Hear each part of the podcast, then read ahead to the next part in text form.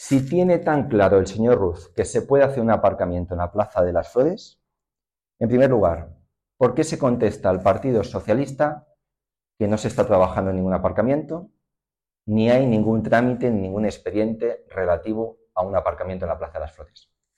A nosotros, la experiencia de gobierno, el sentido común, nos lleva a pensar que si tan claro tienen que se puede hacer un aparcamiento, ¿por qué no se trabajan paralelos los dos proyectos?